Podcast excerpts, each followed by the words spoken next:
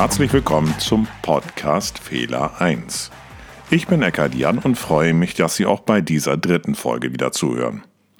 Es geht um alltägliche Fehler, warum wir immer wieder Fehler machen und welche kleinen Auslöser manchmal zu schrecklichen Katastrophen führen können. In der heutigen Folge geht es um das größte Unglück in der zivilen Luftfahrt und warum nur eine einzige Entscheidung viele Menschenleben kostete. Am Morgen des 27. März 1977 flogen zwei der größten Passagiermaschinen nach Gran Canaria eine Boeing 747 von Pan Am und eine von KLM. Aufgrund eines Bombenanschlags wurden kurzfristig sämtliche Flüge nach Teneriffa umgeleitet. Der Flughafen war komplett überlastet. Überall standen Flugzeuge herum und warteten auf ihre Abflüge.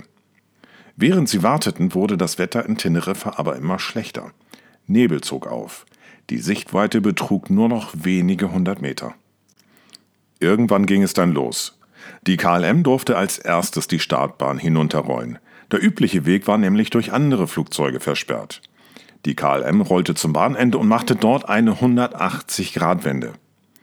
Gleichzeitig erhielt die Pan Am Crew die Anweisung, ebenfalls die Bahn hinunterzurollen. Sie sollten dann aber früher links auf, das freie, auf den freien Teil des Rollweges abbiegen, aber die Sicht war mittlerweile so schlecht geworden, dass die Besatzung die jeweils anderen Flugzeuge nicht mehr sehen konnten. Sie waren also auf die Anweisung des Fluglotsens auf dem Tower angewiesen, der aber ebenfalls keinen Sichtkontakt zu den Flugzeugen hatte. Hören wir mal rein in den Funkkontakt. Wait a minute, we do not have an ATC clearance. I know that. Go ahead and ask. The KLM 480 is now ready for takeoff and uh, die KLM steht am Bahnende und der Kapitän möchte jetzt starten. Der Co-Pilot weist seinen Kapitän noch kurzfristig darauf hin, dass sie noch gar keine Freigabe dafür haben. Right turn after takeoff. Proceed with heading 040 until intercepting the 325 radial from Las Palmas BOR. Roger, sir. We are clear to... Kaum, dass sie die Freigabe vom Fluglotsen bekommen haben, schiebt der Kapitän die Schubhebel nach vorne und gibt Gas. Check thrust. We are now a takeoff. Okay.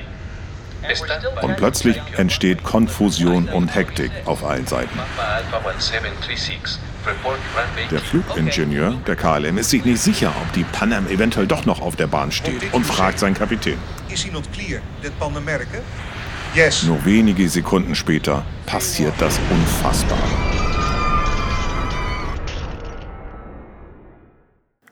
Die KLM-Maschine begann mit dem Start, obwohl die entgegenkommende Pan Am sich immer noch auf der Startbahn befand. Nur wenige Sekunden später stießen beide Jumbos zusammen und explodierten. 583 Menschen, darunter über 60 Kinder, verloren ihr Leben. Es gilt bis heute als größtes Einzelunglück in der zivilen Luftfahrt. Aber wie konnte das passieren? Was hat zu diesem unfassbaren Unglück geführt? Lassen Sie uns auch dieses Mal wieder gemeinsam die Fehlerkette betrachten und analysieren. Die Kanarischen Inseln waren schon seit längerem Reiseziel für europäische Touristen. Es wurde immer mehr zu einer Konkurrenz für die klassischen Mittelmeerziele. Seit den 70er Jahren waren die Inseln auch Ziel für Amerikaner geworden. Beliebt war es vor allem als Ausgangspunkt für Kreuzfahrten ins Mittelmeer. Ein Flug von New York beispielsweise nach Las Palmas betrug gerade mal sechseinhalb Stunden. Und vom Mitteleuropa, wie beispielsweise Amsterdam, waren die Kanarischen Inseln in viereinhalb Stunden zu erreichen. Die eine der beiden betroffenen Maschinen war eine 747 von KLM. Sie war im Auftrag der Holland International Travel Group unterwegs. Kapitän auf diesem Flug war Jakob van Santen. Er war Cheftrainingspilot von KLM. Gerne lichtete man ihn auch als Wärmeikone für die Fluggesellschaft ab. Sein Bild war in allen Bordmagazinen von KLM. Seit 1947 war er bei KLM beschäftigt und hatte fast alle Piloten auf der 747 ausgebildet. Van Santen verbrachte mehr Zeit mit der Ausbildung als mit dem tatsächlichen Fliegen. Insofern war dieser Charterflug etwas ganz Besonderes für ihn. Kapitän van Santen startete an diesem Morgen um 9.31 Uhr Ortszeit in Amsterdam Schiphol mit 235 Passagieren und einer 14-köpfigen Besatzung. Bei den Passagieren handelte es sich im Wesentlichen um junge Familien, darunter auch 48 Kinder und drei Babys. Die zweite Maschine war ebenfalls eine 747, allerdings von Pan Am. Sie war am Abend zuvor in Los Angeles gestartet. Erst ging es zu einem Tankstopp nach New York, wo es einen Besatzungswechsel gab. Und nachts um Viertel vor drei Ortszeit hob sie dann ab in Richtung Las Palmas. An Bord befanden sich 380 Passagiere. Bei den meisten handelte es sich um Rentner aus Kalifornien. Sie hatten eine zwölftägige Mittelmeerkreuzfahrt an Bord des Schiffes Golden Odyssey der Royal Cruise Line gebucht. Auf den Kanarischen Inseln mochten aber nicht alle Einheimischen den touristischen Fortschritt. Und schon gar nicht mochten sie die damit verbundene Abhängigkeit von Spanien. Die lokale Untergrundorganisation Empire kämpfte damals für einen eigenständigen kanarischen Staat. Immer wieder verübten sie Bombenanschläge und dafür wählten sie vor allem touristische Ziele. Das war einmal das Büro von der Fluggesellschaft South African Airlines oder auch ein anderes Mal Flughäfen. An diesem 27. März hatte die Empire mittags gegen Viertel nach eins eine Bombe in einem Blumenladen vom Flughafen Las Palmas detonieren lassen. Der Flughafen wurde sofort gesperrt und alle Flüge umgeleitet. Die meisten dieser umgeleiteten Flüge landeten am kleinen Flughafen Los Rodeos im Norden von Teneriffa. Ungefähr zu dieser Zeit näherte sich die Pan Am 747, fast 13 Stunden nach dem Abflug in Los Angeles. Die Pan Am hatte für den Langstreckenflug mehr als genug Treibstoff an Bord. Die Crew bat also, über Las Palmas Warteschleifen fliegen zu dürfen, bis der Flughafen dann wieder geöffnet würde. Zu ihrem großen Missfallen lehnte die Flugsicherung allerdings ab, und sie waren gezwungen, wie alle anderen auch, nach Teneriffa auszuweichen. Die ständig wachsende Zahl von Flugzeugen musste aber irgendwo geparkt werden. Die Flugzeuge standen dicht auf dicht auf den Rollwegen. Eine der Maschinen war die KLM 747. Es dauerte Stunden, bis die Gefahr in Las Palmas gebannt war und wieder einzelne Flüge gestattet wurden. Nicht nur die Passagiere, sondern auch die Crews wurden zunehmend ungeduldig. Die KLM-Crew musste zum Beispiel an mehr denken als nur an ungeduldige Passagiere. Kapitän van Santen machte sich zum Beispiel große Sorgen um die maximal zulässige Flugdienstzeit. Denn nur wenige Monate zuvor hatte die niederländische Regierung die Vorschriften dafür drastisch eingeschränkt. So war es nicht mehr zulässig, die vorgeschriebene Dienstzeit in besonderen Situationen, wie beispielsweise an diesem Tag, einfach so zu verlängern. Van Santen nahm dafür Kontakt mit der KLM-Zentrale in Amsterdam auf. Damals ging das leider nicht mit Handy, sondern noch über Mittelwelle. Er wollte also wissen, ob sie es noch rechtzeitig nach Hause nach Amsterdam schaffen würden. Nach dem Gespräch mit Amsterdam beschloss er, sein Flugzeug voll zu tanken. Er hatte nämlich die Absicht, die Bodenzeit in Las Palmas auf ein Minimum zu beschränken, um schnell wieder loszukönnen. Die Flugsicherung teilte mittlerweile mit, dass in Las Palmas keine weiteren Bomben gefunden wurden. Der Flughafen sei wieder geöffnet. Die KLM-Maschine wurde aber immer noch betankt. Daher bekam die Pan Am Crew die Freigabe, sich für einen Start vorzubereiten. Die Nachricht wurde von den erleichterten Passagieren an Bord der Pan Am mit Jubel begrüßt. Aber als sie dann losrollen wollten, stellten sie fest, dass sie anscheinend nicht genug Platz hatten, um an der KLM und ihrem Tanker herumzukommen. Der Flughafen Los Rodeos auf Teneriffa war nämlich gar nicht konzipiert für große Jumbo-Jets. Und es gab demzufolge keine Möglichkeit für die Pan Am Crew an der KLM vorbeizukommen. Die Penner-Maschine musste leider warten. Unterdessen begann sich das Wetter deutlich zu verschlechtern. Nebel legte sich über den Flughafen. Der Flughafen auf Teneriffa Los Rodeos liegt auf 2000 Fuß Höhe. Das entspricht etwa 600 Meter und er befindet sich an der nördlichen Gebirgskette von Teneriffa.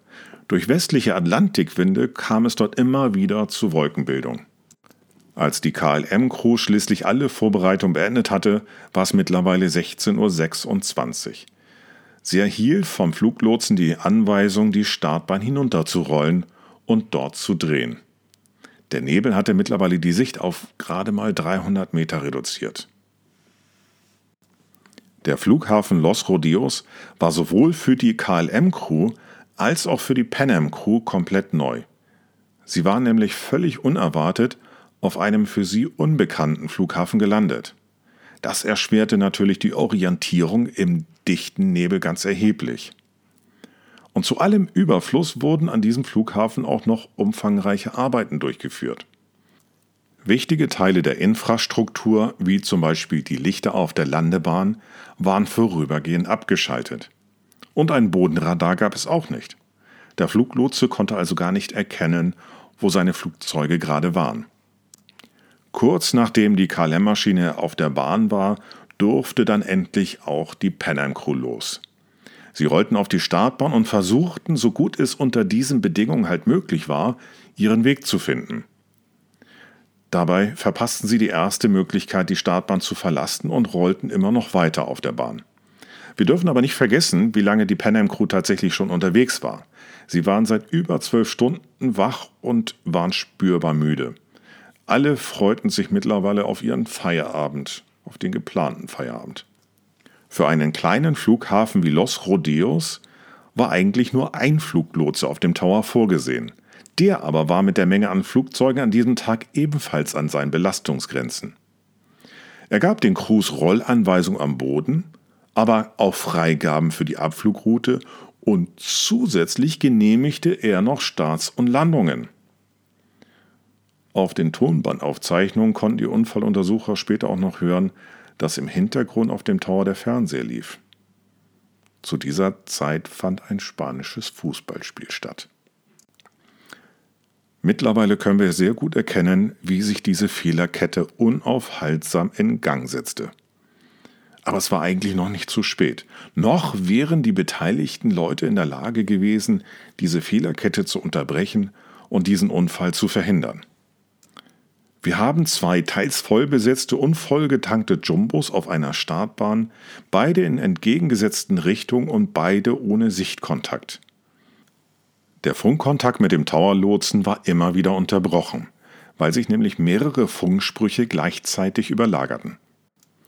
Vor jedem Start, ganz generell, vor jedem Start erhält eine Besatzung eine Freigabe für eine Abflugroute und außerdem eine Freigabe für den Start. Und das galt natürlich auch an dem Tag für die KLM-Crew. Der Kapitän van Santen hatte es aber eilig, denn das Zeitfenster, um noch starten zu können, wurde immer enger. Er befürchtete außerdem, dass der Flughafen Los Rodios in Teneriffa aufgrund der Wetterlage jederzeit schließen könnte. Van Santen wollte dringend los. Der erste Offizier erinnerte ihn noch daran, dass sie ja noch gar keine Freigabe für die Abflugroute bekommen hatten. Der Lotse gab ihm also diese Freigabe mit den Worten Right Turn after Takeoff. Sinngemäß heißt es, nach dem Start fliegen Sie nach rechts. Das Wort Takeoff wird üblicherweise nur benutzt, wenn die Piloten auch wirklich starten dürfen. Und Van Santen hörte dieses Wort, Takeoff. Und deswegen hatte er in diesem Moment diese Freigabe verwechselt und war der Meinung, das ist die Startfreigabe. In der Psychologie sprechen wir von einem klassischen Bestätigungsfehler oder im Englischen heißt es Confirmation Bias. Wir sehen und hören, was wir sehen und hören wollen. Oder auch insbesondere, was wir erwarten. Und das ist ein bekanntes Phänomen in der Psychologie. Die Wahrnehmung, unsere Wahrnehmung wird gefiltert und lässt nur das durch, was unserer eigenen Erwartung entspricht.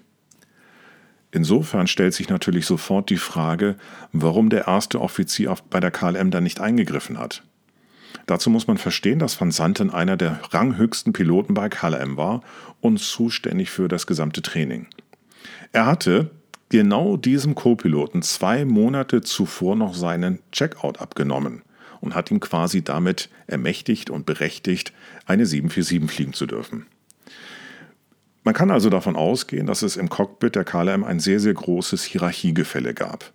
Der Co-Pilot hatte ohne Zweifel sehr, sehr viel Respekt vor seinem rang- und dienstälteren Kapitän.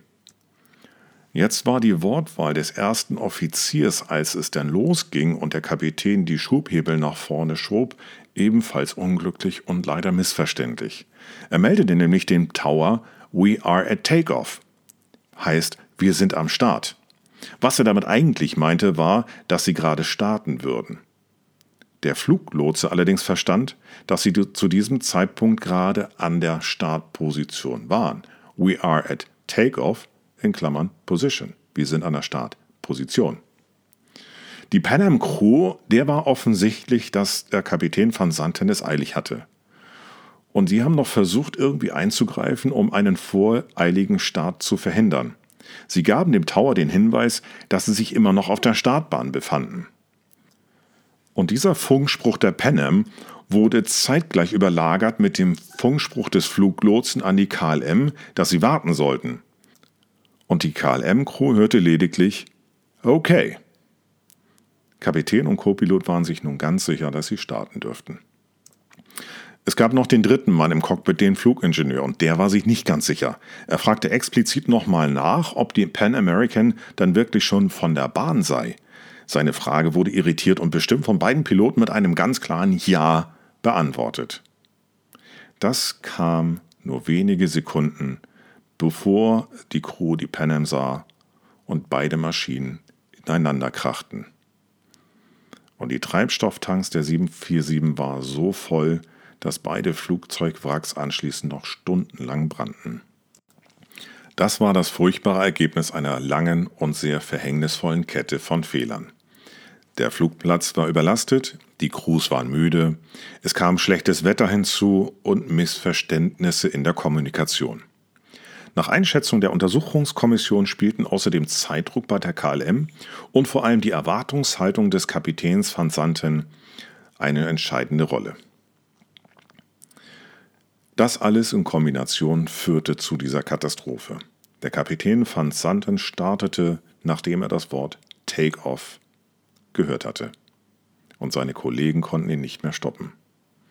583 Menschen starben an diesem Tag aufgrund einer langen Fehlerkette. Und damit kommen wir wieder zum Ende dieser dritten Folge des Podcasts Fehler 1.